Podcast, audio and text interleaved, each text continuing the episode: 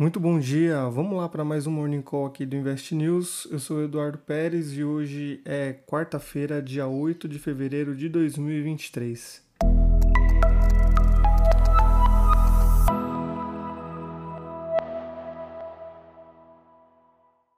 A gente começa fazendo um resumo de ontem, quando os investidores acompanharam as falas do presidente do Banco Central dos Estados Unidos, o Jerome Powell que afirmou que os dados fortes do payroll referente ao mês de janeiro, que foram divulgados na última sexta-feira, dia 5, com a criação de 517 mil novas vagas frente à expectativa do mercado de criação de cerca de 200 mil, reafirmaram que o Fed ainda tem espaço para aumentar juros nos Estados Unidos. Parte da inflação ainda registrada no país é relacionada ao setor de serviços que também está diretamente ligada ao mercado de trabalho e às suas condições consideradas apertadas. Mesmo assim, no fechamento do dia, os índices dos Estados Unidos conseguiram registrar altas, mesmo com a elevação das taxas das treasuries no mercado ontem. O índice Nasdaq liderou os ganhos com 1,9%, seguido da alta de 1,29% do S&P 500 e 0,78% do Dow Jones. Olhando os mercados hoje, a Ásia teve um fechamento misto nessa quarta-feira, registrando uma alta de 1,41% no TAIEX e 1,30% no COSP, enquanto o índice Nikkei teve um recuo de 0,29%, Hang Seng teve uma queda de 0,07% e Xangai fechou o dia em baixa de 0,49%. Olhando agora a Europa, os índices europeus registram altas no começo do dia,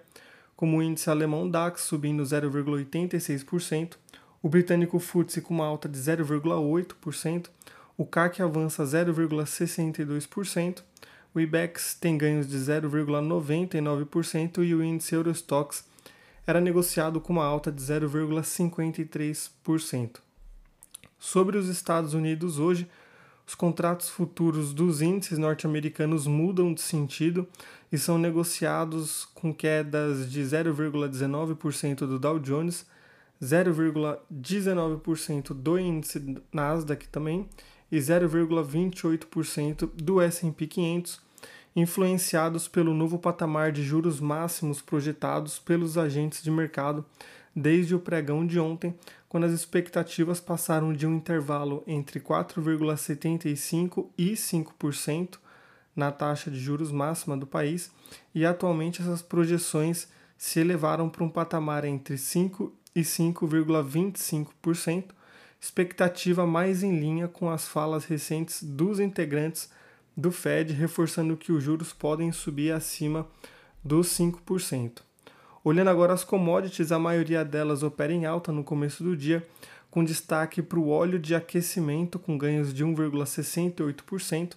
o barril do petróleo tipo WTI subindo 0,97% e o barril do Brent com avanço de 0,82%. Voltando agora para o Brasil, o Ibovespa, que é o principal índice da Bolsa Brasileira, fechou ontem com queda de 0,82% aos 110.829 pontos, depois da divulgação da ata do Copom e das declarações mencionadas do presidente do Banco Central norte-americano Jerome Powell. Já o dólar fechou o dia com ganhos de 0,51% aos R$ 5,19 e também, em meio aos ataques do governo ao nível de juros no Brasil e também à condução da política monetária, o Banco Central brasileiro reafirmou a preocupação com o quadro das contas públicas, mas fez um aceno ao pacote de medidas fiscais apresentado pelo ministro da Fazenda, Fernando Haddad. Tudo isso através da ata da reunião do Comitê de Política Monetária que foi publicado ontem, terça-feira, onde o Banco Central também avaliou que a revisão do arcabouço fiscal do país diminui a visibilidade sobre as contas públicas e impacta as expectativas de inflação e acabou enfatizando que vai seguir acompanhando os impactos dos estímulos fiscais sobre a atividade e os preços. O documento ponderou também que os membros do Copom notaram que a execução do pacote das medidas apresentadas pelo Ministério da Fazenda deveria atenuar o risco fiscal e que vai ser importante acompanhar também a sua implementação. E depois dessa divulgação da ata, o próprio ministro da Fazenda, Fernando Haddad, afirmou que o documento menciona pontos importantes do trabalho do governo e que o tom acabou sendo mais amigável.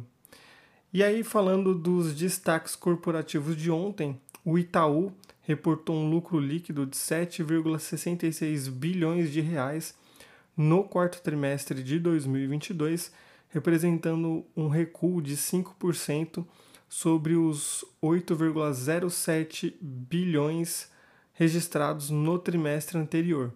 O resultado veio abaixo da projeção média de analistas consultados pela Refinitiv, que era de um valor aproximado de 8,24 bilhões para esse último trimestre de 2022. Segundo o Itaú, o resultado teve impactos relacionados, abre aspas, a um caso específico de empresa de grande porte que entrou em recuperação judicial. Fecha aspas. O banco informou também que houve um reforço na provisão para créditos de liquidação duvidosa para cobrir 100% da exposição, gerando um impacto de 719 milhões de reais no resultado. Excluindo esse efeito, de acordo com o próprio Itaú, o resultado teria sido de 8,4 bilhões de reais isso pelo fato do evento em questão ter acontecido posteriormente à data de fechamento do balanço do banco. Com isso a gente encerra o nosso Morning Call de hoje. Fica sempre o convite para vocês acessarem o relatório completo aqui no Invest News e consultar também o calendário completo de divulgação de balanços do quarto trimestre de 2022. Uma ótima quarta-feira para todos. A gente volta amanhã na quinta. Tchau, tchau.